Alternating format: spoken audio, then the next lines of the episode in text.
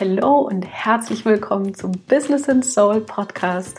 Mein Name ist Julia und ich freue mich megamäßig, dass du heute hier bist.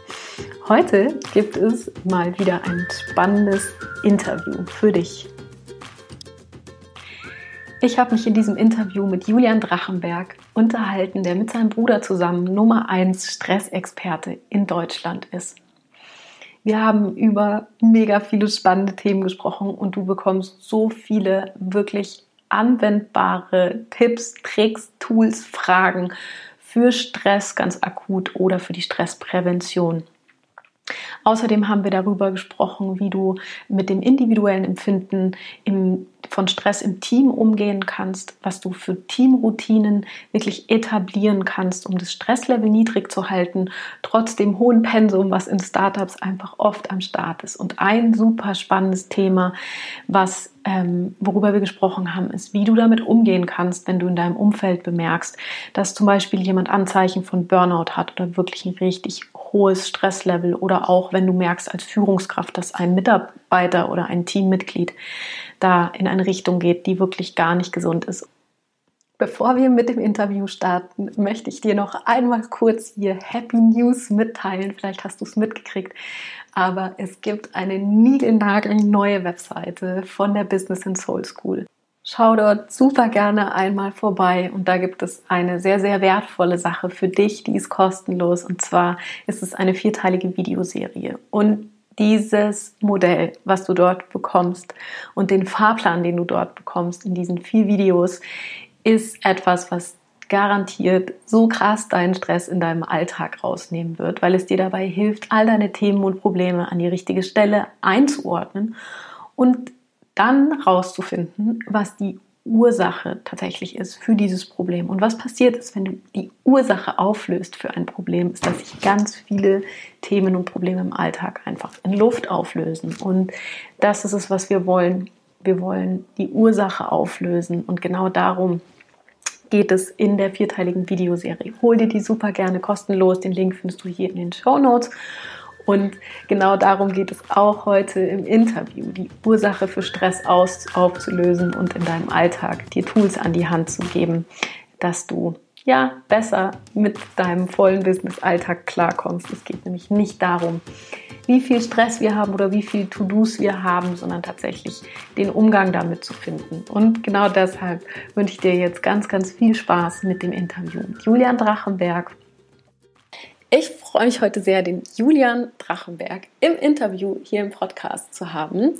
Ähm, Julian ist einer der Mitgründer von der Drachenberg GmbH und ähm, damit Deutschlands, einer von Deutschlands bekanntesten Stressexperten. Und warum dieses Thema Stress für alle Gründer und Selbstständigen relevant ist, da brauche ich gar nicht viel davon erzählen. Ähm, Julian, herzlich willkommen im Business and Soul Podcast. Hi, äh, schön, dass ich da sein darf. Wie kam es dazu, dass äh, du deine Begeisterung gefunden hast für das Thema Stress? Ähm, und wie hat das dazu geführt, dass du mit deinem Bruder zusammen tatsächlich eine ganze Firma um dieses Thema herum aufgebaut hast? Mhm. Ähm, ja, es ist ja meistens so bei dem Thema, ne? wenn man sich mit irgendwie Stress beschäftigt, dann meistens, wenn man irgendwelche Erfahrungen damit gemacht hat. Also die wenigsten Menschen denken, ach krass, ähm, läuft alles mega, beschäftige ich mich mal präventiv mit dem Thema Stress. Stress so, ne? Ähm, und so war das logischerweise auch bei uns. Ähm, also, es war so, mit Anfang 20 war mein Bruder, also ist ein bisschen älter als ich, der ist sieben Jahre älter, ähm, war der Kapitän der Bundesligamannschaft, ähm, hat äh, Psychologie studiert und hat nebenbei bei einem Investor gearbeitet. Ich war da 15, hab, äh, mit 15 war ich so der jüngste Wasserballspieler in der ersten Bundesliga damals, ähm, hatte auch in der Schule immer nur gute Noten und hatte, ja, wir hatten beide super, super erfolgreiche, von außen betrachtet erfolgreiche Leben. Ne? Alles lief, ähm, wir hatten irgendwie gelernt, oder ich hatte von Jakob vor allem ganz viel gelernt, ähm, wie bin ich erfolgreich, wie erreiche ich meine Ziele, ähm, wie ziehe ich richtig durch. Ähm, aber ich hatte nicht von ihm gelernt, wie bin ich für mich selber da, wie finde ich eine Balance, wie genieße ich das alles wirklich. Und dann ist bei Jakob das Ganze einmal richtig gecrashed. Er ist so richtig tief ins Burnout rein, hat 21 Kilo Übergewicht aufgebaut in kürzester Zeit, musste sein Kapitänsamt mitten in der Saison abgeben, ähm, musste sein Psychologiestudium pausieren und äh, musste seinen Nebenjob kündigen. Und das habe ich damals natürlich alles gesehen und alles mitbekommen. Mhm. Und es hat mich logischerweise tief beschäftigt und auch ähm, ja, beeindruckt. Und ähm, für mich in dieser Zeit damals stand ein, ein Satz, den ich da irgendwie für mich gelernt habe, weil ich habe ganz viele neue Sachen neu in Perspektive gerückt und gemerkt, okay, irgendwie die Dinge, wo ich vorher dachte, die sind wichtig, die sind scheinbar irgendwie gar nicht so entscheidend. Also ich war davor nur zufrieden, wenn ich am Wasserball irgendwie in meiner Jugend drei Tore, drei Vorlagen und wir gewinnen richtig hoch mhm. gemacht habe. Na, wenn wir nur gewonnen haben und ich okay gespielt habe, war ich nicht zufrieden. Ich war ganz oft im Auto nach Hause nach solchen Spielen hatte ich die Diskussion mit meinen Eltern, wo sie meinten, nee, du hast doch gut gespielt, ihr habt doch gewonnen, ist doch alles gut. Und ich war so, nee, ich bin einfach nicht zufrieden. Da ging noch viel mehr. Und als ich dann mit Jakob gesehen habe und gesehen habe, wie viele Dinge eigentlich ich für selbstverständlich genommen habe, die es gar nicht sind, ähm, war für mich ein Satz sehr, sehr prägsam und der war, ein ähm, gesunder Mensch hat tausend Wünsche und ein kranker Mensch hat einen. Hm. Und das hat für mich viel, wie gesagt, in Perspektive gerückt. Dann ähm, habe ich auch krass gemerkt, ich kann Jakob einfach nicht helfen. Also ich habe es probiert, ich habe irgendwie, ähm, ja, ich wollte ihm irgendwie helfen, ähm, irgendwie für ihn da sein.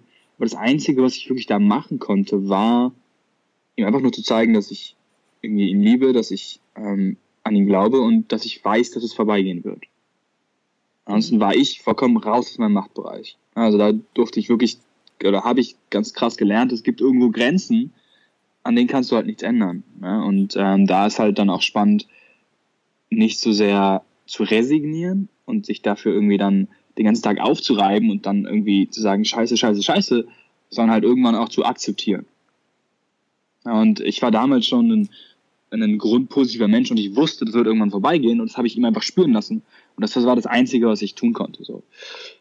Hm, Jakob ist dann irgendwann da rausgekommen und irgendwann war die Situation, dass die Ärzte gesagt haben, okay, ab jetzt ähm, sind sie alltagsfähig wieder, ab jetzt sind sie nicht mehr krank. Ähm, und die haben damals aber gesagt, alle bitte Stress vermeiden, bitte ähm, Anti-Stress, keine hohen Ziele, keine hohen Erwartungen, passen Sie auf sich auf, Sie sind da anfällig. Mhm. Und das wollte Jakob damals nicht akzeptieren. Er hat gesagt, das kann nicht der Weg sein. Es gibt doch genug Leute da draußen, die sind erfolgreich, die haben hohe Ziele, die haben auch eigentlich objektiv viel zu tun, aber die sind trotzdem glücklich, voller Gelassenheit, voller Gesundheit, voller Energie, voller Leistungsfähigkeit und können das alles genießen. Das heißt, es kann ja schon mal nicht der Stress per se sein, sondern ziemlich deutlich der Umgang damit. Und das möchte ich jetzt für mich lernen. Und hat sich dann da auf den Weg gemacht und hat dann erstmal nur für sich das Thema mehr und mehr gelernt, hat geguckt, äh, was gibt es irgendwie Weiterbildung, hat sein Psychologiestudium plötzlich mit neuen Augen gesehen. Und ich bin mich da so ein bisschen rangehangen, weil ich das halt logischerweise voll spannend fand auch. Mm, und dann mehr und mehr hat er es für sich verstanden. Ähm, und dann kamen die ersten Leute auf ihn zu und meinten, krass, Jakob, ich habe gesehen, du warst so in der Krise, jetzt bist du so, wieder voller Energie, fit und so weiter. Ähm, ich habe bei dem Thema echt auch Herausforderungen. Kannst du mir da helfen? Und generell, sobald man einmal selber seine Verletzlichkeit zeigt, oder in dem Fall dann gezeigt hat, ähm, haben ganz viele andere Leute auch gezeigt, was sie irgendwie für Koffer mittragen und was sie irgendwie für Herausforderungen haben, die man so in der Instagram-Welt, in der, mhm. in der Welt, wie man sich präsentiert, so nicht sieht. Nach außen hin. Na, man denkt ja immer, wenn man auch gestresst ist oder wenn man irgendwie mal Herausforderungen hat, man ist der Einzige. Und man ist da ganz alleine mit dem Thema gerade. Und das haben wir damals relativ schnell gemerkt, ist nicht der Fall. Das war sehr, sehr krass irgendwie auch zu, zu sehen. Und ja, dann hat Jakob verstanden, krass, dass ich, das, was ich für mich jetzt hier gelernt habe, dass ähm, scheinbar funktioniert das auch für andere Leute. Und hat dann den Entschluss gefasst, ich möchte die Person werden, die ich damals gebraucht hätte. Und zwar im Optimalfall schon vorher. Ja, also bevor ich in die Krise gekommen wäre. Und ähm, hat sich dann selbstständig gemacht. Ich habe damals Psychologie studiert, habe das irgendwie alles so beobachtet. Wir sind dann auch zusammengezogen damals und dann, ähm, ja, in den ersten Monaten habe ich ihm geholfen, unterstützt. Aber da war jetzt nie wirklich was Festes, sondern einfach nur, ich fand es spannend und habe ihm einfach weitergeholfen. Und irgendwann, ähm, ja, nach so einem halben Jahr, ein Dreivierteljahr, wo wir wo es immer mehr wurde, wo ich immer mehr geholfen habe, wo ich immer mehr dabei war und quasi eigentlich Vollzeit, in Anführungsstrichen, wie auch immer das gehen soll, weil ich, nachdem ich habe ja nebenbei Psychologie studiert und Wasserball gespielt in der ersten Bundesliga, mhm. ähm, habe ich quasi alle andere Zeit dafür benutzt. Und irgendwann haben wir gesagt, okay, lass uns das mal offiziell machen, dass, dass ich da mitmache. Ja, und ähm, ja, so ist das alles, so ist es angefangen und so hat das begonnen. Und ähm, irgendwann haben wir dann nach ein paar Jahren ähm, auch offiziell daraus dann eine GmbH gemacht und haben jetzt mittlerweile acht Mitarbeiter, ähm, haben irgendwie Kunden wie Axel Springer, Deutsche Post, Deutsche Bahn, Scout24, ähm, haben ein Online-Programm, das von den Krankenkassen zertifiziert ist und haben irgendwie den Podcast, der zu dem Thema irgendwie so der größte ist in Deutschland. Genau. Genau, ja. so ist es irgendwie alles entstanden. Ja, spannender Weg über die eigene Geschichte zur Berufung eigentlich so ein bisschen gefunden. Zwei Brüder zusammen. Ähm, ja. Ich würde ganz gerne noch auf ein Thema eingehen, weil ich das mega spannend finde. Und zwar, du warst ja jetzt derjenige auch, der diesen Burnout bei deinem Bruder beobachtet hat. Und du meintest ja mhm. auch gerade selber, klar, man ist irgendwie machtlos und eigentlich kann man nicht wirklich viel machen. Mhm. War es so, dass ähm, Jakob diesen Burnout für sich sofort, also, oder was heißt sofort, aber wirklich erkannt hat und da auch offen drüber gesprochen hat, also und da für sich dann ähm, versucht hat, da rauszukommen? Oder war das so, dass er von außen Anstoß brauchte? Weil, also warum ich diese Frage ja. stelle, ist, vielleicht hilft dir das noch dazu, weil ich habe das Gefühl, man beobachtet oft Leute, wo man das Gefühl hat, boah, der ist so knapp vom Burnout. Was kann ich tun, wenn ich merke, dass jemand so vom Burnout ist und der damit eigentlich nichts zu tun hat? Bin ich da wirklich machtlos oder gibt es was, wo, wo, wo, du sagen würdest, da kann man ansetzen oder dass man ja, so richtig. Kommt, ja, ja, kommt ein bisschen, also äh, bei dem, was man tun kann, kommt es halt echt ein bisschen drauf an. Ne? Also kommt einfach drauf an, in welcher Stufe. Weil Burnout ist so ein Wort, mhm. aber am Ende gibt es ja voll verschiedene Tiefen. Das ist so, wie wenn du sagst, ähm, wie könnte man das machen? Äh, du bist erkältet. Du kannst erkältet sein und mit Fieber im Bett liegen und es geht gar nichts mehr. Oder du kannst erkältet sein und irgendwie eine leichte Nase, irgendwie einen leichten Schnupfen haben. Das ist alles unter dem Wort Erkältung, aber das ist, hat halt riesige verschiedene Grade. Und genau so ist es ja auch. Ne? Also das einmal nur dazu, weil da kannst du jeweils mehr machen oder weniger machen. Und aber zu deiner ersten Frage, ob ähm, er das automatisch erkannt hat, ähm, ist spannende Frage, weil die haben wir tatsächlich noch nie äh, gestellt bekommen. Also ich weiß von Jakobs Interviews, glaube ich, dass er das noch nie so gefragt bekommen wurde. Und ich wurde das auch noch nicht gefragt. Ähm, spannend. Ähm, nein, tatsächlich nicht. Also ähm, er hat es logischerweise lange probiert zu ignorieren und lange nicht glauben wollen, dass da irgendwas ist. Und dann, ähm, ja, gab es irgendwann die Phase, wo er dann selber festgestellt hat, es geht einfach nicht weiter. So. Und er braucht jetzt irgendwie Unterstützung und er muss jetzt irgendwie mal mit Sachen aufhören, weil er gemerkt hat, also es fängt ja, es fängt so ein bisschen an, so, weiß nicht, bei ihm war das so, konnte sich halt, er konnte sich halt in der Uni nicht mehr so richtig konzentrieren. So nach zehn Minuten war er halt raus. Ja, und ähm, am Ende der richtig tief in der Phase drin hat er nicht mehr richtig Energie gehabt, sich die Zähne zu putzen. So, da kannst du halt dann von außen relativ wenig machen. So, in dem Moment dann. Mhm. Ähm, genau, aber ja, was kannst du machen? Also am Ende ist es auch immer schwierig, weil du willst die Leute ja auch nicht, ähm, du willst die Leute ja auch nicht äh, irgendwie bloßstellen. Mhm. Ähm, das heißt, kommt auch echt darauf an, auf welchem Niveau die Leute kennst. Mhm. An sich kann man halt erstmal immer wieder zeigen, dass man ihm für jemanden da ist, ihn fragen, ob man was für ihn tun kann oder ihn vielleicht auch darauf ansprechen, hey, ich weiß nicht, ähm, ich habe das Gefühl, ne, das ist wichtig, dass du das, wenn du das formulierst, dass du da aufpasst, dass du nicht jemanden einfach was entgegenwirfst, sondern halt wirklich sagst, hey, ich habe das Gefühl, dass du gerade irgendwie weniger Energie hast als sonst, zum Beispiel. Mhm. Das so ein bisschen ja? spiegeln, einfach um den auch so ein bisschen eher darauf genau. aufmerksam zu machen genau. oder nochmal. Genau, genau. Und dann könnte man sagen, hey, kann ich zum Beispiel irgendwas abnehmen oder ähm, hey, möchtest du, ich, wenn du jemanden zum Reden brauchst, ich bin für dich da. Also man könnte da einfach den Leuten eine Möglichkeit geben, weil am Ende wirst du niemanden dazu bringen können mit, mit Zwang. Keine Chance, mhm. der wird eher noch zumachen. Das heißt, da muss man also wirklich schauen, wie kannst du das machen. Und am Ende, ähm, wie gesagt, kommt es ein bisschen an, weil ich würde sagen, es ist ein sehr verwaschener Begriff. Ist, und wenn du jetzt zum Beispiel einfach jemand hast, der ist wirklich viel gestresst, da kannst du ähm, einfach mit ihm entweder, wenn du jetzt zum Beispiel eine Führungskraft bist, kannst du mit ihm, mit deinem Mitarbeiter dann über die Themen reden ja, und kannst dann über gewisse Coaching-Techniken, gewisse Spiegeltechniken ähm, einfach schauen, wo drückt der Schuh. Mhm. Ne, vielleicht sind es auch Erwartungen, die er an sich hat oder die er an, an seine Arbeit hat, die vielleicht gar nicht so realistisch sind. Ähm, oder vielleicht ist es eine einzelne Aufgabe, die man ihm, wo man ihn unterstützen kann. So, und am Ende ist es aber ganz viel äh, in dem Moment, ähm, dass Leute Selbstreflexion betreiben. Mhm. Und das kannst du halt anfeuern, indem du zum Beispiel halt, also in einem Coaching-Setting könnte man zum Beispiel die richtigen Fragen stellen, dass Leute Sachen hinterfragen bei sich und schauen, was sind eigentlich so meine Gedanken über die Situation. Mhm. Ja, und solche, solche Geschichten. Ne? Also näher, ähm, ja, das ist zum Beispiel Sachen. Weil du jetzt gerade gesagt hast, ähm, das könnte man in einem Coaching-Setting machen, also einfach Fragen zu stellen, die die Selbstreflexion anregen. Regen, würdest du sagen, das kannst du jetzt auch als Familienmitglied oder als Arbeitskollege machen, da diese Fragen zu stellen, oder ist es übergriffig, ähm, da quasi Coaching-Fragen zu stellen? Ähm, was würdest du sagen? Das, das, geht auf jeden Fall, aber da muss man halt wirklich aufpassen. Ähm, einfach weil du schauen musst, ob die Person sich darauf einlässt oder nicht. Mhm. Ja, weil es gibt äh, dann relativ schnell kann es auch zu Rollenkonflikten kommen. Mhm. Also klar, als Eltern natürlich kannst du es eigentlich immer machen.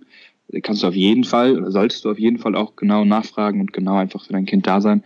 Aber zum Beispiel als Partner und Partnerin ist es nochmal wieder was anderes, weil du willst ja eigentlich auf einer gleichbleibenden Ebene unterwegs sein. Mhm. Und wenn du dann da gleichzeitig in Anführungsstrichen der Coach oder die, die jetzt übertrieben die Therapeutin oder Therapeut bist, kann es zu einem Rollenkonflikt kommen, der nicht gut ist. Mhm. Könntest du ja, mal so. Halt, ja. Sorry. Ja, genau. Also deshalb, du kannst es machen, äh, musst aber immer schauen, ob die andere Person das möchte. Ähm, oder also gerade auf so einer Ebene ist es ja auch manchmal so, dass die sagt, hey, ist, du bist gerade nicht die richtige Person, mit der ich das besprechen möchte. Mhm. Ähm, und da ist dann immer, also das Einfachste ist dann wirklich zu sagen, hey, pass auf, ähm, wenn du Lust hast, dann hol dir doch ähm, Hilfe in Form von entweder einem Seminar, ähm, einem Coaching oder je nachdem, wie, wie schlimm es sich schon anfühlt und wie sehr es ähm, ja auch wirklich das Leiden ist, ähm, vielleicht auch in Menschentherapie. Ja, was ich auch gerade ganz schön fand, dass du irgendwie meintest, einfach auch diese, das, das zu respektieren, wenn jemand nicht drüber sprechen möchte oder auch gerade da irgendwie eine Abblock abblockt oder da einfach nicht drüber sprechen, da wirklich auch einen Respekt davor zu haben. Das, ähm, ja. Genau, und trotzdem halt den Leuten aufzeigen, dass man für sie da ist, trotzdem ja. sagt, hey, wenn du darüber reden möchtest, auf jeden Fall. Ähm, und wenn jemand Lust hat und sagt, hey, ich würde es gerne machen, kannst du mir da helfen, dann ist es total cool, wenn man da Tools hat, um jemandem zu helfen. Also dann kann man mit denen gemeinsam reingehen, ähm, ja, was sind denn eigentlich so die Gedanken über solche Situationen, die dazu führen, dass du Stress hast? Also was musst du über eine Situation denken, dass sie dich überhaupt stresst? Also bei Jakob zum Beispiel gab es einen, einen Angstgedanken damals, der war, der hat die Krise noch viel schlimmer gemacht bei ihm und der war krass, ich werde jetzt länger studieren als geplant. Also ich werde außerhalb der Regelstudienzeit mein Studium beenden. Nimmt mich danach überhaupt jemand? Danach wird mich doch keiner nehmen. All denken, ich bin ein faules Stück, das irgendwie nicht richtig äh, schnell genug studiert hat. Das ist wirklich ein äh, ernsthafter Gedanke, den er mir danach offenbart hat, wo er gesagt hat, das war einer der Themen, die mich richtig, richtig runtergehalten hat. Ja. Und wenn man solche Sachen ausarbeitet, ist das total spannend. Da kann man viel auflösen. Hm, okay. Das ist ja Quatsch. Also, aber das klingt so wie, also das sind ja so, das sind ja dann schon so eher Coaching-Fragen, wo man sehr geschult sein ja, muss, um da reinzugehen. Aber kannst du trotzdem, also jetzt das zum Beispiel war ja eine Frage so, was muss ich denken, ähm, um diesen Stress wirklich zu empfinden? Kannst du äh, da noch so ein, zwei andere Fragen vielleicht stellen, die man ähm, die man da nochmal aus einer anderen Perspektive ja. irgendwie den Leuten stellen kann. Ähm, ja. ja das die, Einfachste und das Erste, was du eigentlich immer machen möchtest, und was auch bei uns in jedem Seminar von uns passiert, ist, dass du Menschen eigentlich eine, eine gute Basis gibst oder ähm, eine gute Grundlage im Sinne von, dass du jetzt gar nicht anfängst und schaust, was ist irgendwie unangenehm, was ist jetzt irgendwie gerade schon zu viel, äh, wo muss man was machen, ähm, sondern dass man eigentlich mal den Fokus shiftet auf die Dinge, die eigentlich schon da sind. die Dinge, die trotzdem gerade schön sind und die einfach vollkommen übersehen werden. Weil wir Menschen haben die Angewohnheit, immer nur die Dinge ähm, irgendwie in unserer Wahrnehmung zu haben, die potenziell gefährlich sein könnten, die potenziell schiefgehen können, die schon schiefgegangen sind, die schiefgehen werden, was auch immer. So, wir haben einfach dieses, dieses auf potenziellen Gefahren haben wir die Wahrnehmung ganz viel. Ist ganz logisch, ist ganz evolutionär erklärbar, weil du das halt früher machen musstest, damit du überlebt hast. Ne, wenn der, wenn der Steinzeitmensch vor seiner Höhle gehockt hat und gesagt hat, ähm, oh, wo, wofür bin ich eigentlich dankbar? Ich meditiere mal erstmal, mache hier die Augen zu, betreibe ein bisschen Achtsamkeit, ja, dann ist er halt gestorben. So, weil er war halt einfach da, musste halt auf seine Umgebung achten, musste gucken, sind da gefährliche Tiere, ähm, will da irgendwas, jemand was weg, wegnehmen, was klauen, keine Ahnung. Du hast einfach ganz, ganz viel mehr an Gefahren im Außen gehabt, auf die du dich vorbereiten musstest und auf die du die Wahrnehmung setzen musstest. Ansonsten bist du halt gestorben. Was bedeutet das? Die Leute, die das am meisten gemacht haben, also die Menschen, die immer wieder mit ihrer Aufmerksamkeit komplett aufgefahren waren, jegliche Zukunftsszenarien, wo etwas schiefgehen könnte, vorher schon durchdacht haben und dann darauf vorbereitet waren, die haben halt überlebt. Hm. Bedeutet, die haben ihre Gene weitergebildet. Das heißt, diese Art zu denken hat sich halt weitergetrieben und hat sich jetzt auf die Spitze gebracht, sodass wir quasi jetzt die Krone der Evolution das immer machen. Automatisch.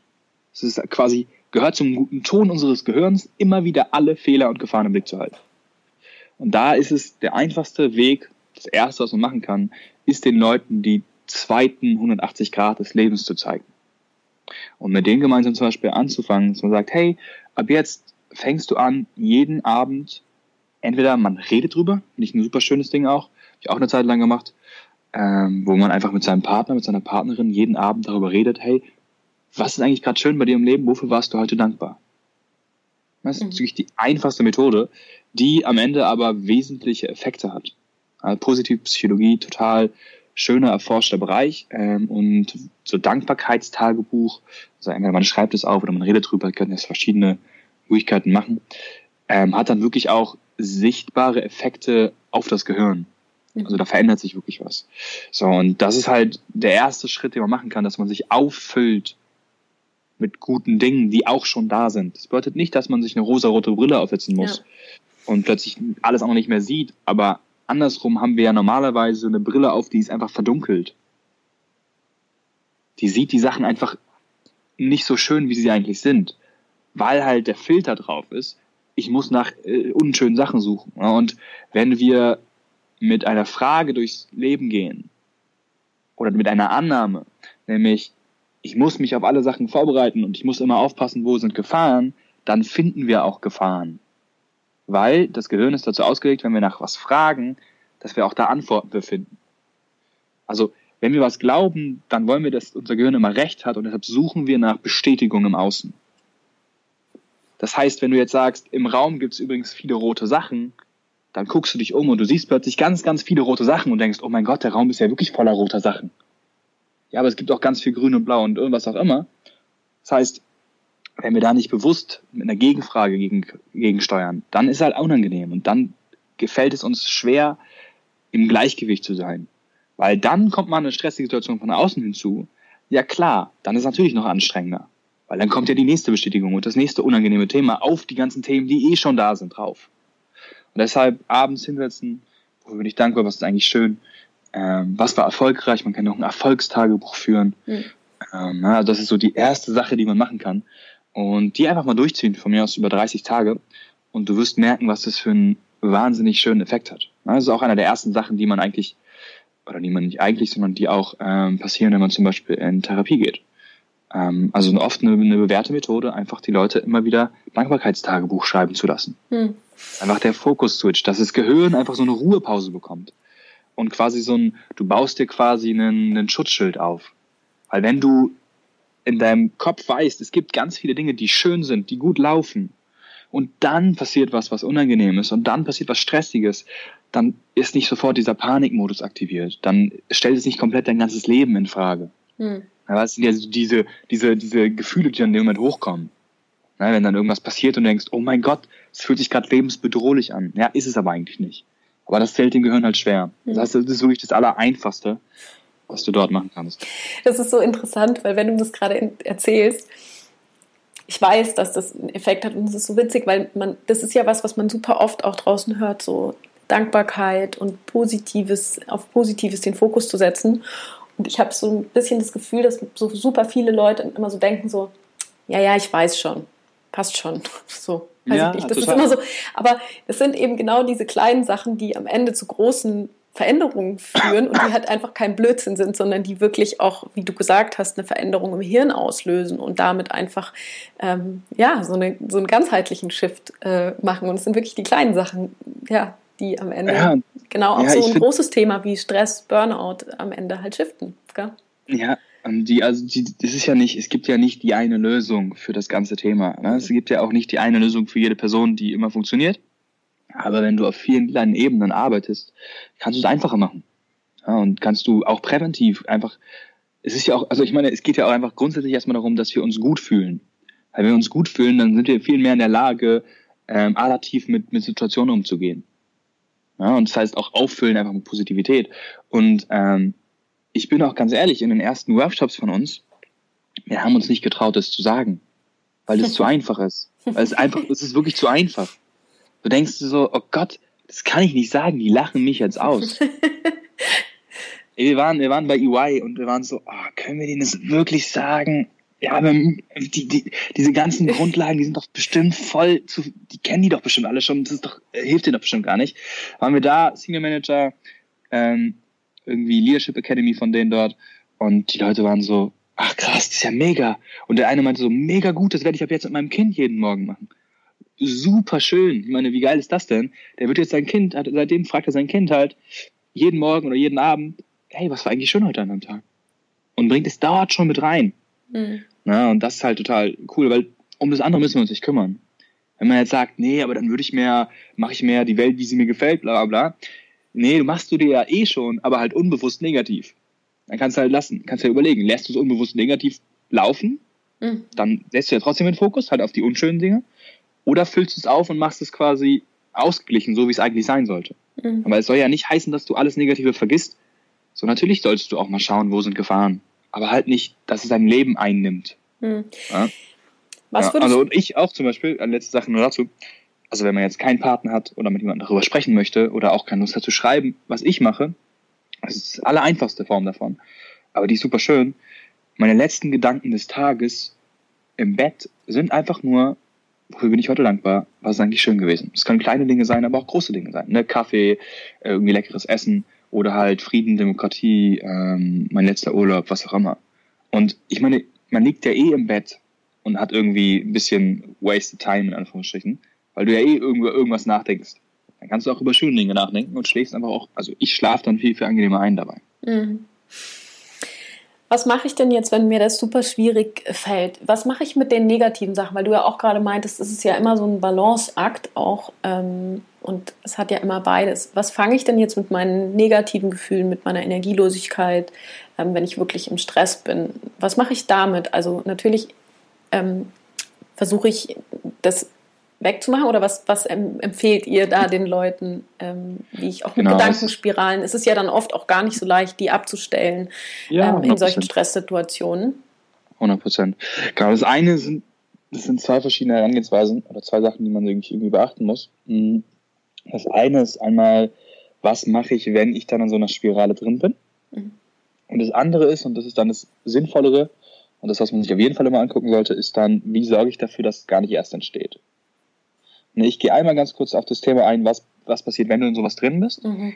Dann das viel Spannende ist halt dafür zu sagen, wenn du mal ein bisschen mehr den Kopf frei hast oder dir mehr Zeit nimmst, dass du dann durch, ich weiß nicht, zum Beispiel ein Seminar oder durch ein Online-Programm oder durch, kannst du auch selber machen, ist halt ein bisschen anstrengender oder musst halt die, die Fragen dir besser zusammensuchen, die du halt wirklich brauchst, dass du da halt viel Selbstreflexion betreibst. Und da geht's halt dann wirklich um dieses Thema, was muss ich über eine Situation denken, dass sie mich stressen darf?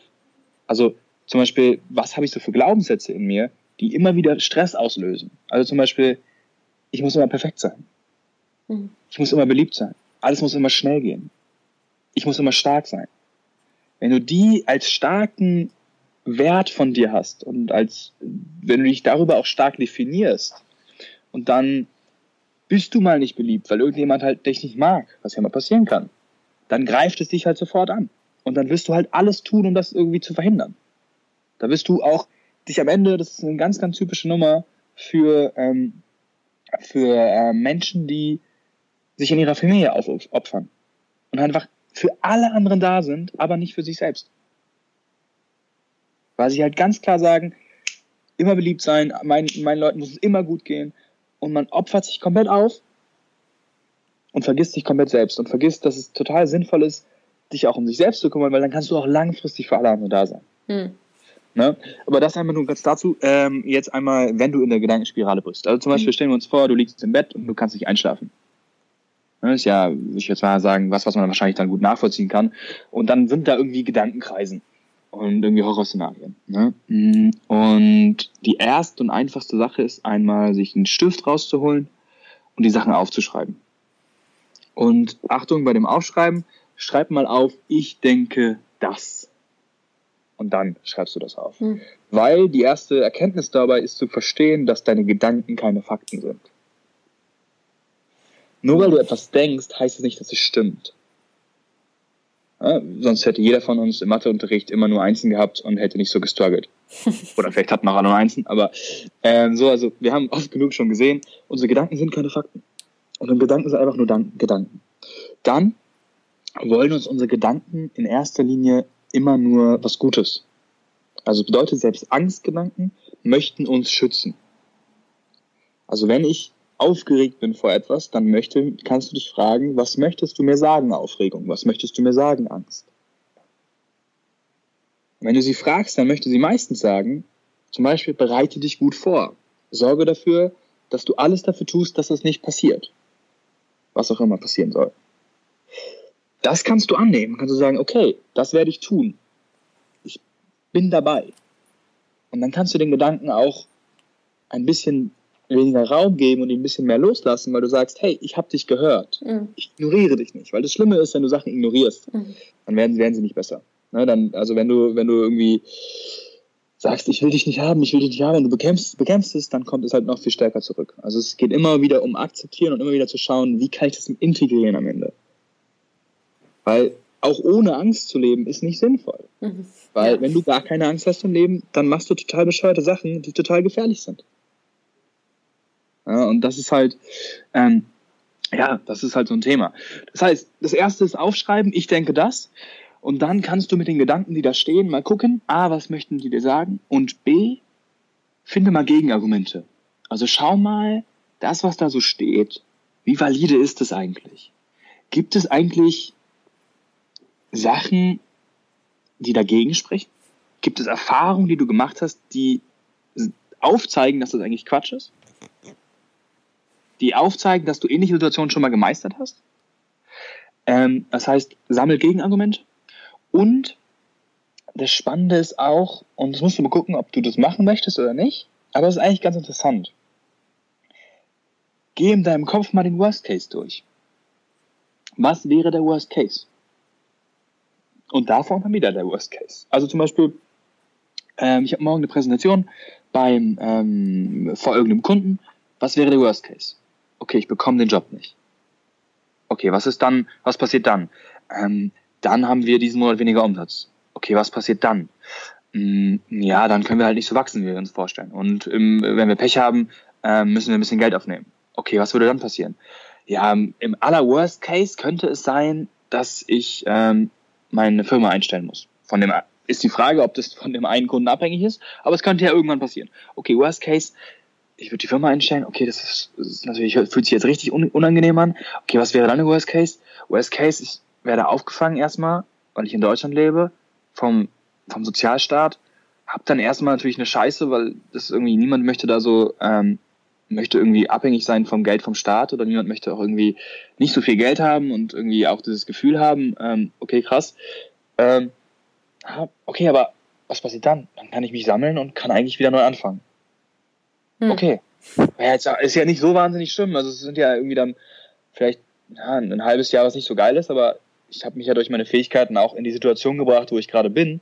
Das heißt, ich kann mich ja auch wieder zurückbringen in ähnlichen Situationen und aus den Sachen lernen. Das ist ja krass. So, und wenn man das aber versteht, dass der Worst Case bei uns hier in Deutschland der Best Case ist, für den ganz, ganz viele Leute aktuell kein Thema, aber eigentlich immer noch das tun, sich auf eine wahnsinnig gefährliche Reise begeben, um hierher zu kommen.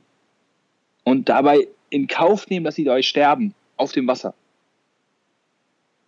Das ist unser Worst Case kein echter Worst, Worst Case. Ja, und ähm, das hört sich jetzt vielleicht ein bisschen platt an. Ich bin auch vollkommen bei dir. Es kann manchmal, äh, denkst du dir, hey, okay, das ist ja vollkommen Quatsch. So, was soll das denn? Das ist doch trotzdem scheiße. Ja, ist natürlich scheiße, aber dass man das trotzdem einmal sieht und sich aufzeigt, okay, der Worst Case wäre gar nicht so wahnsinnig schlimm. Ähm, und ich kann dann immer noch weitermachen und ich bin dann nicht für mein Leben lang an irgendwas ge gefesselt oder so. Mhm. Ja, und das heißt, da wirklich Argumente, Gegenargumente finden und dann mal schauen, was ist denn der Worst Case? Und was auch sehr, sehr schön ist, ist, sich die Frage zu stellen, was würde denn eigentlich dein 80, 90-jähriges Ich über die Situation denken? Das hilft auch sehr, sehr schön. Mhm. Du guckst einfach mal und du fragst dein weises 80, 90-jähriges Ich und sagst, hey, die Situation jetzt gerade, was denkst du darüber? Und dann wird meistens rauskommen, dass das eigentlich nur ein ganz kleiner Teil ist von dem Gesamten, was du in deinem Leben erlebt hast. Und das, ja, wenn es nicht klappt, klappt es nicht. Ist nicht schlimm, findest du andere Wege für. So, und das ist halt eigentlich ganz schön, Sachen in Perspektive zu setzen. Mhm. Ja, und da halt dann zum Beispiel sein 90-jähriges, 80-jähriges Ich zu fragen oder vielleicht auch 100-jähriges oder 120-jähriges, wer weiß, wie alt ihr werdet. 120 Minimum. Ja, genau. Natürlich höchst gesund, ja. ohne Stress. Ja. genau, aber ja, das sind so die, die einfachsten Situationen in der Situation und ähm, wie gesagt, ansonsten ist das Schöne, präventiv sich zu schauen, okay, was denke ich eigentlich über Situationen, was sind eigentlich da meine Bewertungen von Situationen ähm, und das allererste auch vielleicht mal als Wahrnehmung zu sehen, ähm, Stress ist erstmal nur ein Marker von Wichtigkeit. Hm. Mhm. Das bedeutet, alle Dinge, die dir wichtig sind in deinem Leben, haben das Potenzial, dich zu stressen. Mhm. Mhm. Auch eine Was gute Perspektive, ja. Ist, kann dich nicht stressen. Das heißt, wenn du jetzt gerade zu Hause sitzt oder unterwegs bist und den Podcast hörst und merkst, ach, voll, ich habe so viele Dinge, die mich irgendwie gerade stressen, die erste Erkenntnis daraus ist, dass du viele Dinge hast, die dir wichtig sind. Du könntest ja von jetzt auf gleich entscheiden, das eine ist mir eigentlich scheißegal, mache ich nichts mehr. Und hättest einen Stress weniger. Aber du müsstest mit den Konsequenzen leben und es ist dir halt ein wichtiges Thema. Ja? Und es kann ja sogar auch sein, dass zum Beispiel, wenn der, Streff, äh, der Chef, Chef stresst, dann muss es nicht unbedingt immer sein, dass die Person dir wichtig ist, aber dass vielleicht der Job dir wichtig ist oder dass dir wichtig ist, dass andere Menschen über dich denken ähm, oder solche Sachen. Ja, das heißt, erstes Argument, wenn du viel gestresst bist, erstmal zu sehen, okay, das heißt einfach nur, dass mir viele Dinge wichtig sind. Ja. Ähm, aber wie kann ich dann damit umgehen? Einfach gut priorisieren oder ähm, was würdest du sagen? Wenn ich viele Dinge habe, die mir wichtig sind, zum jetzigen Zeitpunkt. Ja. Ja, du musst, also, einmal musst du auch gucken, was sind deine eigenen Grenzen. Also, du kannst ja immer runterschreiben und wenn du jetzt wirklich mal guckst, wie viele Stunden brauchst du für bestimmte Dinge, ähm, was ist wirklich für dich machbar und was ist halt einfach vollkommen übertriebene Erwartung an dich selbst. Also auch da realistisch einzuschätzen, was ist eigentlich für mich machbar. Und es kann passieren, dass du dann feststellst, okay, ich muss gerade einfach ein paar Sachen von der Prio runtersetzen.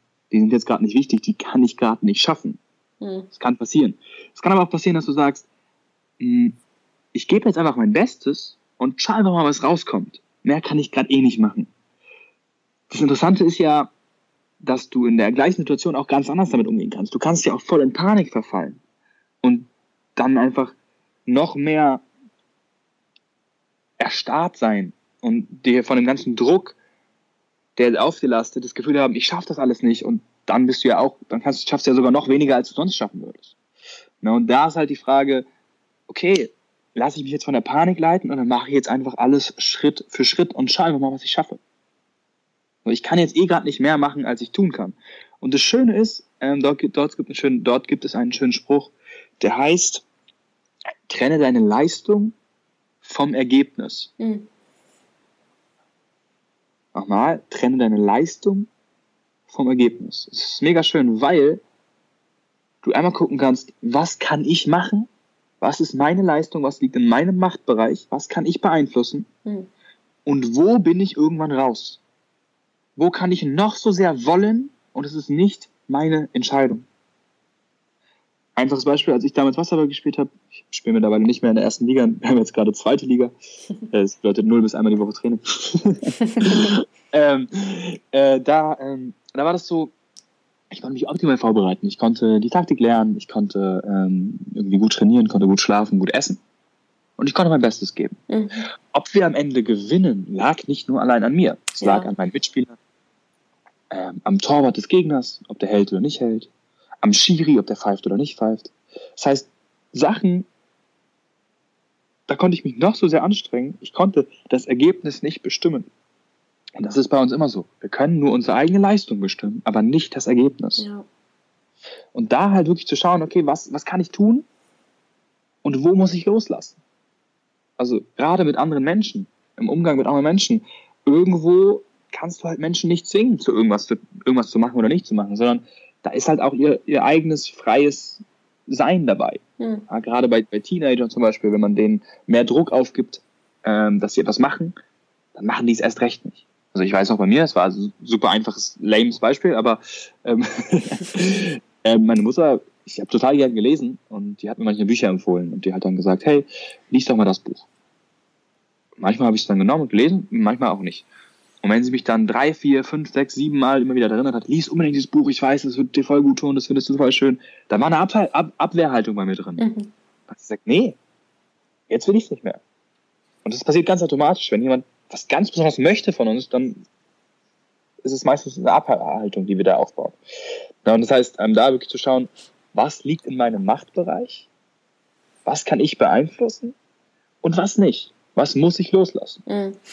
Voll. Finde ich ein super wichtiges Thema, dass du es gerade ansprichst, weil ich habe auch das Gefühl, wir übernehmen, wir übernehmen, warum auch super oft so viel Stress kommt, ist, weil wir die Verantwortung für andere Prozesse oder für andere Dinge übernehmen, die wir nicht unter Kontrolle haben. Und was so wichtig ja. ist, dass wir für unseren eigenen Bereich die volle Verantwortung übernehmen und den Rest aber auch einfach loslassen. So, es ist auch so ein krasser Stressreduktion, also so eine krasse Stressreduktion. Einfach auch, ja. Ähm, ja auch gerade wenn man im Team arbeitet oder so oder Mitarbeiter hat, ähm, so wichtig, wirklich zu gucken, was liegt in meiner Verantwortung, was kann ich wirklich tun. Ähm, ja, finde ich super Punkt. Ist, ja, ist einer meiner, meiner, meiner äh, Lieblingsthemen tatsächlich, weil die ganz, ganz viel auflösen. Ähm, und wenn wir, also es ist der Hauptfaktor für chronischen Stress dass wir uns Gedanken über Sachen machen, die wir nicht beeinflussen können. Ja. Weil Stress möchte immer eine Lösung haben. Mhm. Eigentlich, wir haben eine Herausforderung, Situation, kommt ein Stressmechanismus, wir werden vollgepumpt mit Hormonen, die uns Energie geben für besondere Leistungen, damit wir das Ding jetzt lösen. Also entweder wir sind dem Tiger weggerannt oder nicht. Oder wir haben es jetzt geschafft, das Taxi zu bekommen oder nicht. Danach die Situation sich aufgelöst. Danach ist erstmal vorbei. Danach kann die Entspannung kommen. Wenn du jetzt aber nichts hast, was du auflösen kannst, mhm. was die ganze Zeit da ist, dann wirst du immer wieder vollgepumpt mit Stresshormonen. Die kannst du A nicht nutzen und B es ist wahnsinnig anstrengend, weil irgendwann ist das Akku halt auch leer. Mhm. Das heißt, chronischer Stress, wenn du jeden Morgen ins Spiel guckst und unzufrieden bist mit deiner Nase, da einfach nicht loslässt. Das ist ein gutes Beispiel. und da einfach nicht loslässt, sondern dich jeden Morgen ärgerst, kostet es jeden Morgen richtig hart Energie. Ja. Na klar, es ist dann anstrengend. Das ist dann, dann kommt alles andere, wird viel, viel anstrengender. Und da wirklich der Unterschied zwischen Resignation, was ich vorhin gesagt habe, und Akzeptanz. Also akzeptieren, dass es halt so ist. Und dass du dich auf andere Dinge konzentrieren kannst. Und nicht aber resignieren und dich dabei die ganze Zeit ärgern und denken, fuck, fuck, fuck. Ich saß mal in Jamaika in einem Taxi. Ähm, das ist, wir sind vom Flughafen gekommen, es war nachts, da war nichts mehr anderes mehr gefahren. Da waren so Routentaxis. Das waren so Busse, die waren ähm, so, ja, so Kleinbusse, so taximäßig. Äh, keiner konnte sich anschnallen und da waren irgendwie, ja, zehn Leute im Bus, wo sieben reinfassen. Nicht sogar mehr. Wir saßen drin mit unseren Koffern, nicht angeschnallt. Der Taxifahrer hat laute jamaikanische Musik gehört und ist dann auf der Straße dann nachts, es war komplett dunkel außen, lang gebrettert. Viel zu, viel zu schnell und dann hat er angefangen, auf der gegenüberliegenden Spur zu überholen. Ich dachte, okay, er überholt jetzt, alles klar. Problem ist, er ist nicht mehr rübergekommen. Er blieb die ganze Zeit auf der gegenüberliegenden Spur. Und ich saß vorne und konnte vorne reingucken und ich bin, ich bin fast ausge, ich war so, oh mein Gott, was passiert hier? Was ist dann passiert, als die ersten Autos kamen? Die Autos sind ausgewichen vor uns. Also die Autos auf ihrer Spur sind dann auf den Standstreifen gefahren, um dann an unserem Auto vorbeizukommen. Ey, ich, ich bin fast gestorben vor Angst. Und das Ding ging aber noch eine Weile. Wir sind so ungefähr zwei, drei Stunden gefahren. Und ich war so, okay, fuck, was mache ich jetzt, was mache ich jetzt? Überlegt, kann ich rausgehen? Was ist mein Machtbereich? Kann ich rausgehen? Nee. Du kommst hier nicht mehr weg, fährt nichts mehr, kannst auch kein anderes Taxi nehmen, es sind immer die gleichen Taxis. Wir haben, du hast ja kein Netz, du kannst gar nichts machen. Ähm, geht nicht. Ist ja auch gefährlich, jetzt hier irgendwo mitten in Jamaika raus, rauszugehen. Also da muss ja, hast ja wieder andere Gefahren, die dann irgendwie da sind. Ähm, okay, dann ähm, muss ich jetzt tatsächlich einfach, also müssen wir jetzt einfach warten, bis wir da sind und können wir jetzt gerade nicht ändern. Ja, und dann sind wir gefahren und gefahren und dann habe ich mich irgendwann so sehr gesagt, okay, ich probiere jetzt mich nicht darüber aufzuregen, habe mich probiert zu entspannen und muss dann wirklich aufpassen, dass ich nicht einschlafe, weil ich, weil du musst trotzdem noch erkennen, wann wir da sind. Also weil es war ja nicht, gab ja keine Endstation, ähm, weil da mehrere Leute drin waren. So, das ist so das Thema. Ich habe dann irgendwann einfach gesagt, okay, ich akzeptiere jetzt die Situation und lasse jetzt einfach los. Was konnte ich danach lernen? Nie wieder Routentaxi fahren und halt irgendwie dafür sorgen, dass so ein Ding halt nicht wieder passiert. Aber ich konnte in der Situation nichts ändern, aber ich habe dann nicht jedes Mal mitgebremst in meinem Kopf und habe dann zugeguckt und oh mein Gott, oh mein Gott. Und ich habe einfach losgelassen und gesagt, er wird schon wissen, was er macht. Der will ja selber auch überleben. das ist ein guter Gedanke. Kann ich gerade nicht weiter ändern. Und dann ähm, konnte ich einigermaßen damit leben. Und habe mich nicht die ganze Zeit aufgeregt und war nicht am Ende vollkommen fertig mit den Nerven. Mhm. Ja, und das ist so ein bisschen übertragen auf das Leben. Ja, und ähm, das ist auch wirklich, also ich sag immer so, es ist so der Beifahrersitz-Effekt. Mhm. Weil wenn wir selber, also da muss man sich ja nochmal vorstellen, äh, bei mir war das jedenfalls so, ich weiß nicht, ob es bei anderen Leuten auch so war, als ich früher als Kind hinten drin saß im Auto, dann war mein Papa äh, links und meine Mama äh, rechts. Mein Vater ist gefahren, meine Mutter saß daneben. Einfache Fangfrage, wer hatte mehr Stress? die Bei Mama. mir war es immer die Mama. ja. Immer. Woran lag das? Oder woran liegt das? Der Vater hat die Kontrolle, mein Papa hatte die Kontrolle gehabt, weil er das Lenkrad gehabt hat, weil er bremsen konnte, weil er Gas geben konnte. Er konnte sein Handeln kontrollieren. Und wir wollen halt immer kontrollieren können. Und der Beifahrer konnte nichts kontrollieren, der hat nur gesehen. Und er konnte nichts machen. Und das ist das Problem, wenn du Sachen außerhalb deines Machtbereichs nicht loslässt. Du willst sie kontrollieren, kannst es aber nicht, probierst es immer wieder und verlierst dabei wahnsinnig, wahnsinnig viel Energie und es ist unglaublich anstrengend. Ja, ja, gute Bilder ähm, zu, dem, zu dem Thema Stress tatsächlich. Ähm, vielen Dank dir auch. Es fand ich super wertvoll, was du gerade hier reingebracht hast. Auch das, was mache ich tatsächlich ganz aktiv? Was kann ich machen, wenn ich in Gedankenspiralen bin? Und dann das Thema ja, wie kann ich auch präventiv in die Sache reingehen und wie kann ich Stress vermeiden? Einfach, dass es ganz viele Dinge gibt, die wir in der Hand haben, ähm, auch vorab schon. Und was ich aber auch jetzt gerade so, wenn du mir das so alles erzählst, dann ist es im Endeffekt ja nichts anderes als wirklich ganz viel auch bei sich selbst hinzugucken. Es ist ja auch so dieser Verantwortungsbereich, so zu gucken, okay, wie verhalte ich mich zum Thema Stress? Ähm, so in meinem Alltag? Was stresst mich überhaupt? Ähm, ja, wo mache ich Raum auf für Stress? So, was für Fragen kann ich mir stellen, um da auch rauszukommen? Was für Glaubenssätze habe ich zum Thema Stress? Also es ist ganz viel so, ähm, ja, so Unbewusstes ins Bewusstsein zu holen und ähm, ganz individuell sich selbst anzugucken. Was löst bei mir Stress aus? Ist es der Beifahrersitz? Ist es ähm, die E-Mails, sind es die, ist es im Team, was auch immer. So einfach wirklich ganz individuell bei sich hinzugucken und da die Verantwortung dafür zu übernehmen. Sehr total, wertvoll. Total. Sehr wertvoll. Vielen Dank ähm, für diese Perspektivwechsel und die ganzen Fragen. Super spannend. Ja, das Spannende ist, ähm, also ich noch eine, eine Sache noch dazu. Ähm, klar, es wird auch Situationen geben, wo du sagst, was gibt es doch Menschen, die sagen, nee, aber ich habe halt ein Thema, was halt die ganze Zeit da ist. Zum Beispiel, ich muss halt die ganze Zeit meine Kinder da sein und habe halt wahnsinnig, wahnsinnig viel zu tun und komme da halt einfach nicht hinterher und es ist halt total anstrengend. So, klar, 100% verstehe ich. Und da kann man natürlich auch dann sagen, ja, da hilft mir ja gar nichts, wenn ich dann irgendwie äh, schaue, was ist eigentlich schön. Das aber, es gibt, es gibt Situationen, da wirst du dein Verhalten ändern können und dann wirst du Lösungen dafür finden. Aber es gibt Situationen, die wirst du nicht ändern können. Mhm. Das ist nun mal gerade so. Jetzt kannst du dich entscheiden, möchtest du Recht haben oder glücklich sein? Also möchtest du Recht haben, dass die Situation scheiße ist oder dass es gerade anstrengend ist und dich dementsprechend fühlen oder halt zu sagen, ja, ist okay, ist halt gerade alles so, aber ich gebe jetzt halt mein Bestes und genieße das halt trotzdem, soweit wie es geht. Möchtest du, oder möchtest du sagen, nee, ist alles richtig, richtig hart anstrengend und ich halte daran jetzt auch fest, dass es anstrengend sein muss. Ja, und dann äh, vielleicht auch dazu zu schauen, okay, vielleicht kann ich dann, wenn ich an der Situation nichts ändern kann, vielleicht kann ich ja meine Bewertung ändern. Mhm. Und das am Ende, weil die Situation musst du eh erleben. Und du musst ja eh im Alltag sein. Und da kannst du dich halt fragen, möchtest du dabei dich wenigstens gut fühlen?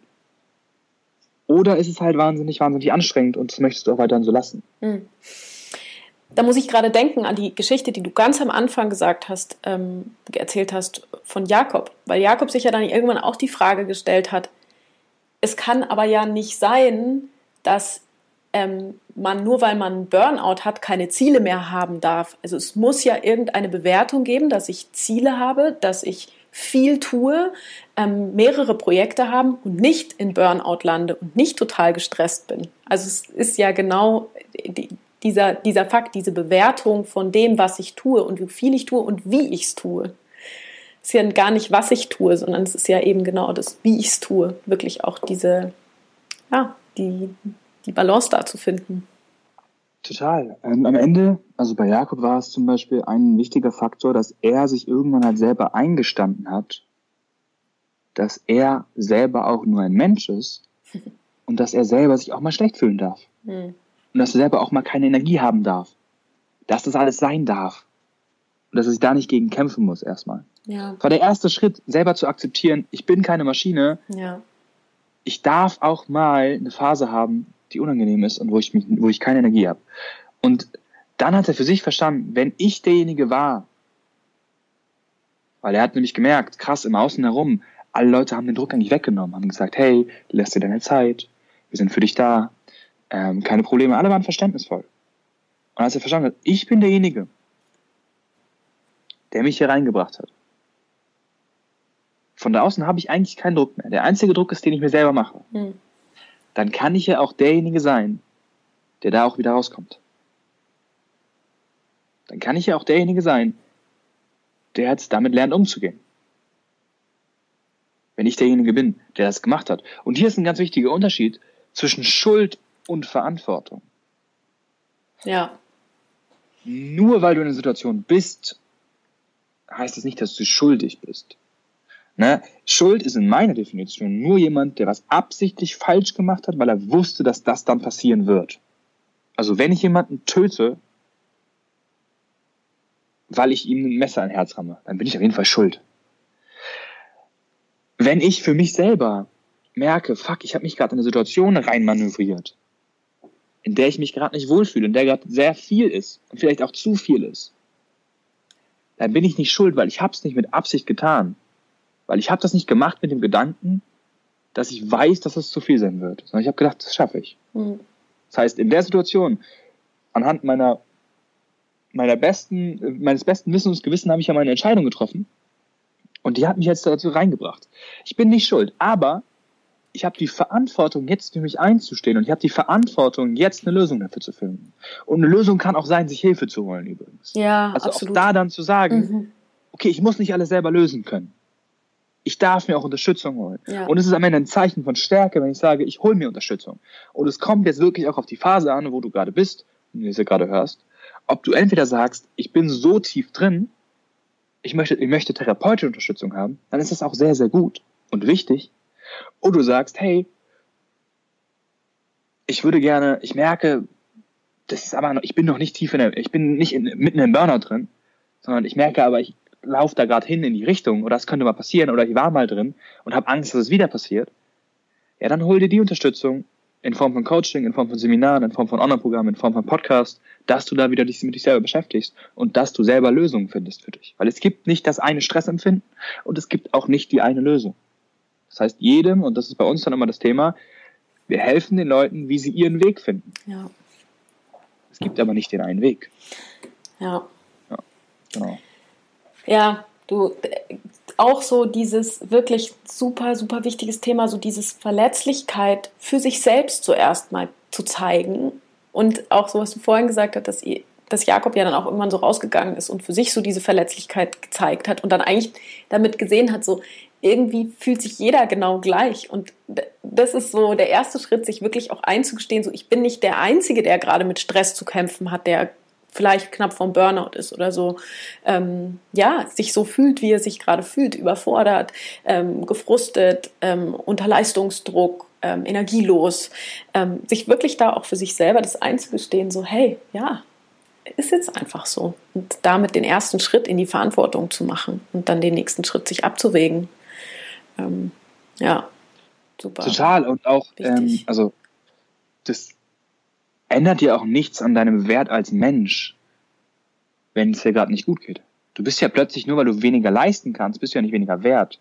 Und einer der common Fehler, die wir machen, ist, dass wir Leistung gleich Liebe machen. Ja. Also nur wenn wir, wenn wir selber Leistungsfähigkeit haben, wenn wir selber erfolgreich sind, wenn wir selber Sachen schaffen, dann geben wir uns selber Liebe.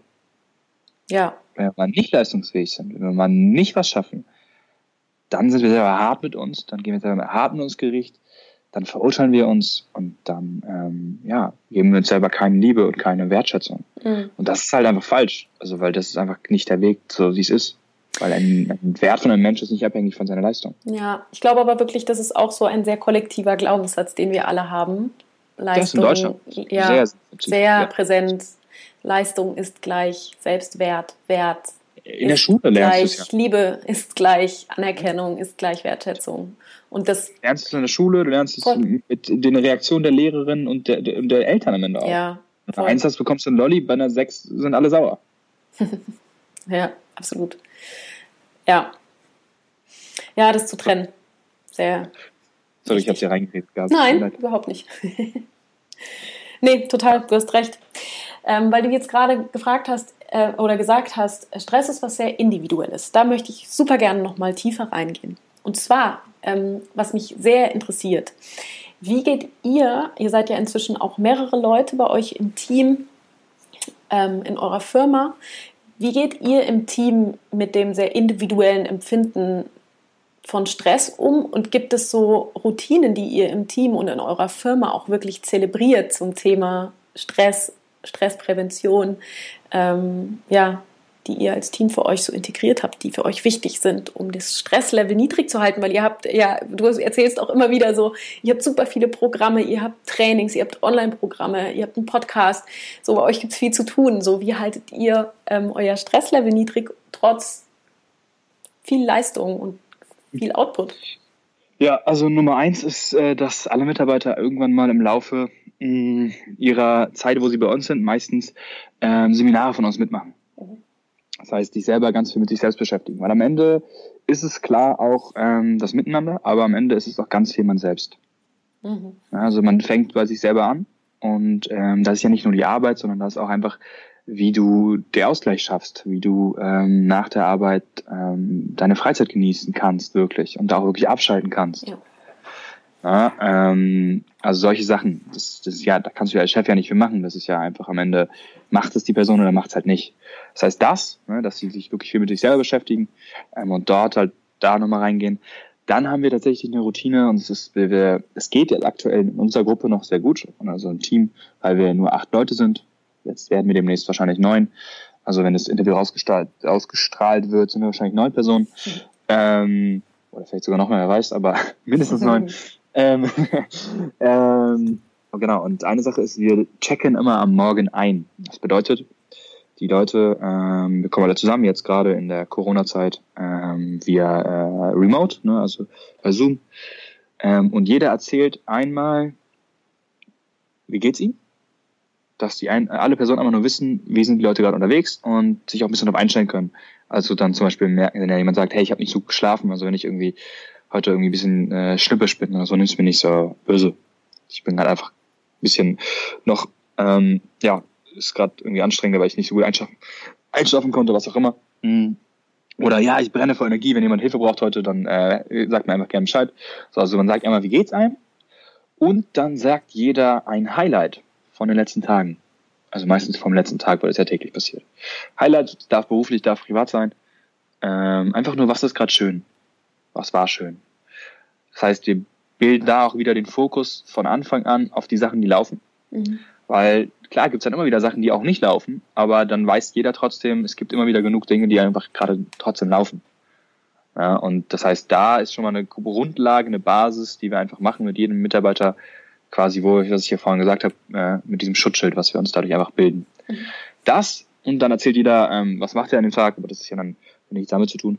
Und das Gleiche machen wir quasi zum Ende nochmal. Mhm. Da erzählt jeder, was war sein Learning des Tages, also am Ende des Tages, was war dein Learning des Tages, wenn es welche gibt, und dann nochmal, was war auch das Highlight heute. Mhm.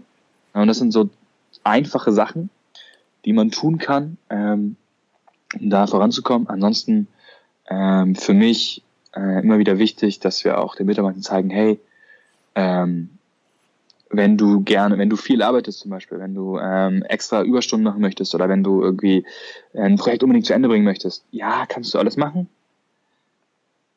Aber es hat auch alles irgendwo seine Grenzen und irgendwann ist halt auch einfach, darfst du auch dann einfach Feierabend machen und darfst du einfach wirklich dann sagen, nee, dann passiert es halt morgen, weil dann passiert es halt morgen, ist auch nicht schlimm. So, es hat nichts, die wenigsten Sachen sind wirklich Tages, dass du es bis jetzt fertig haben musst, entscheidend, sondern wenn es am nächsten Tag ist, ist es am nächsten Tag. Also dass wir denen auch wirklich aufzeigen, sucht euch auch aktiv eure Grenzen zur Arbeit. Weil gerade wenn einem Arbeit Spaß macht, gerade wenn man gerne arbeitet, äh, wenn man irgendwie für ein Thema brennt, dann geht man sehr gerne über seine Grenzen und macht halt Sachen, weil man denkt, sie müssen jetzt passieren. Ähm, oder die sind jetzt so wahnsinnig wichtig. Aber wenn man es in die große Perspektive setzt, dann sind die meisten Sachen gar nicht so, dass man denkt, okay, es muss jetzt unbedingt heute noch mhm. passieren und deshalb muss ich jetzt die ganze Nacht durcharbeiten. Das macht keinen Sinn. So, also auch ich für mich selbst zum Beispiel habe ähm, ganz klar Wochenende ist Wochenende. So, und wenn ich am Wochenende arbeite, dann hole ich mir, hole ich es nach unter der Woche. Mhm. Ja. Ich brauche halt diesen Ausgleich. So, und ähm, auch, also wir haben zum Beispiel, was wir noch machen, ist, ähm, jeder Mitarbeiter von uns eine Stunde in der Woche wird er bezahlt dafür, dass er gesunde Stressbewältigung macht. Mhm. Das heißt, dass er irgendeiner Form für sich selber eintritt. Sei es, dass er in der Zeit zur Sauna geht, dass er meditiert, dass er einfach schläft, dass er was auch immer macht. Also jeder bekommt eine Stunde die Woche dafür bezahlt, dass er einfach für sich selber da ist. Mhm. Cool. Ja, und das, ähm, ja, manche brauchen das ähm, und schreiben dann auch wirklich richtig auf, ähm, was sie gemacht haben immer und zeigen es dann uns auch. Und manche sagen halt, ähm, ich mache das halt einfach so ähm, und schreiben es ja nicht auf, aber dass einfach jeder das auch weiß. Ja? Mhm. Ähm, und auch bei all dem, dass wir immer wieder zeigen, hey, pass auf, deine Gesundheit, dass es dir gut geht, dass du dich wohlfühlst, steht an erster Stelle, weil dann kannst du gut arbeiten. Mhm. Dann ist es ein Win-Win. So, und das ist halt wichtig. Ja, weil wenn man langfristig erfolgreich sein möchte, dann gibt's, ergibt es keinen Sinn, sich jetzt alle Energie rauszunehmen und vollkommen auszubrennen. So klar gibt's auch mal Phasen, die, wo man vielleicht mal mehr machen muss und auch mal Phasen, wo man ähm, ein bisschen mehr Energie rausgibt, als man sie vielleicht gerade hat. Aber das nicht immer zu machen und ähm, diese auch dann bewusst gegenzusteuern wieder. Ja. ja. Also da einfach wirklich immer wieder auf sich selber zu achten. Ja, was ich, was ich bei dem ganzen Thema noch ganz, ganz spannend finde, ist selber auch zu wissen oder auch wirklich sicherzustellen, dass gewisse Sachen nicht nur an einer Person hängen. Das bedeutet, dass du dafür achtest, dass eigentlich immer ähm, jemand anderes was übernehmen kann mit. Mhm.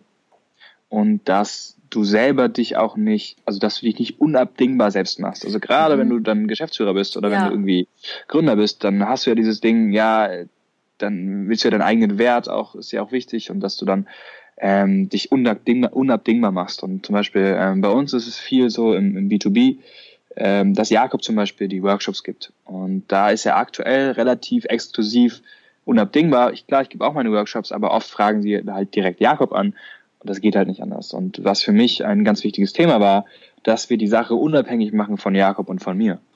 Mhm. Und dass du überall immer wieder Sachen einbaust, sodass das nicht dazu führt, dass die Person auch das Gefühl hat, sie kann jetzt mal nicht im Urlaub fahren, weil es einzig und allein an mir hängt.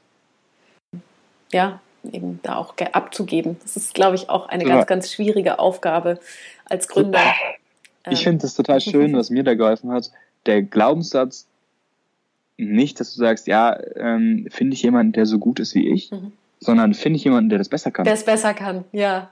Ist ja nicht so Gute geil, Frage. weil so, ja, natürlich wird es da Leute geben, die es besser können, weil ich bin ja nicht der Experte in ja. einem Ding, sondern mhm. ich will ja eigentlich, ich bin ja eigentlich für die Vision zuständig und für das Ganze ja. vorantreiben. Und na klar finde ich jemanden, der irgendwie Marketing besser kann. Gute Führungskräfte suchen sich, glaube ich, nur Leute, die es besser ja. können, um einen rum, genau. weil sonst hätte man es falsch gemacht. Ähm, genau, ja, ja, genau dass man einfach Experten ja. hat in einem Gebiet, wo man eben selber nicht Experte ist.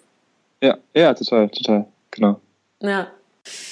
Julian, hast du ein ultimatives oder gerne auch zwei oder drei Buchtipps für uns zum Thema Stress oder auch gerne was, was dich super inspiriert hat ähm, zum Lesen oder zum Hören als Hörbuch? Ähm, ja, ist jetzt vielleicht ein, ähm, also ich kann euch nichts wirklich, äh, was beim Thema Stress mich inspiriert hat, geben, weil da gibt es tatsächlich nichts an Büchern. Ähm, aber da gibt es Podcasts, also ich habe den von, von meinem Bruder, Stärke der Stresskompetenz heißt der, den habe ich damals äh, immer mit ihm gemeinsam aufgenommen und habe mich jedes Mal selber aufgefüllt. Das jedes Mal gefreut, wenn wir eine Aufnahme gemacht haben, weil er dann einfach 90 Minuten lang darüber geredet hat oder eine halbe Stunde lang. Also den kann ich auf jeden Fall ins Herz legen. Ansonsten Buchtipp, mein persönliches Buch, Tipp Nummer eins ähm, in solchen Geschichten bei mir, die ich immer mache, ist ähm, Harry Potter tatsächlich. Kann ich dir erklären, warum? Ähm, weil es mich in einen Ort bringt, wo der einfach sehr, sehr schön ist. Es ist quasi ein angenehmer Rückzugsort, wo ich mich entspannen kann, wo ich mich mit anderen Dingen beschäftige. Das heißt, lest einfach schöne Romane, lest irgendwie schöne Geschichten, die ähm, euch ein gutes Gefühl geben. Ja, ähm, also schwieriger, wenn du irgendwie Krimis, Horrorsachen und so weiter liest, weil die wirken halt am Ende auch auf dich. Und die Gefühle und die Emotionen, die du dabei spürst, sind ja echt.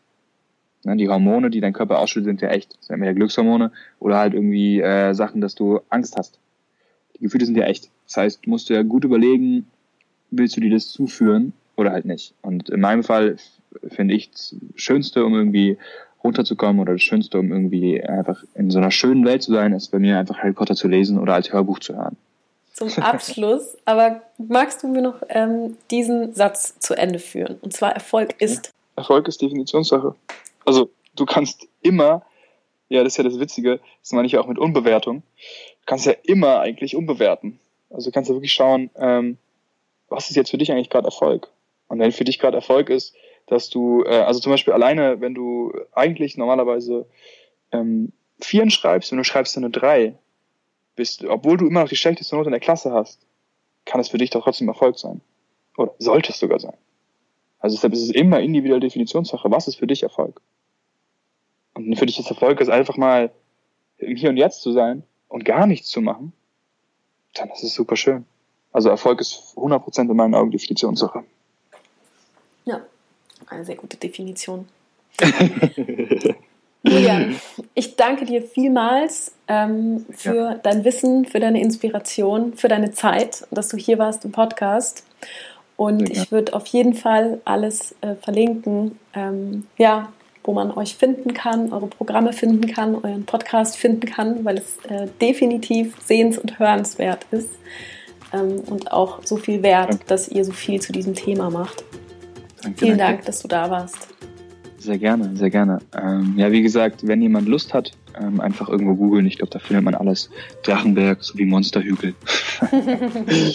ja, äh, ich verlinke es in den Show Notes, dann ist es einfacher, ja. dann müssen die Leute nicht googeln. Ja.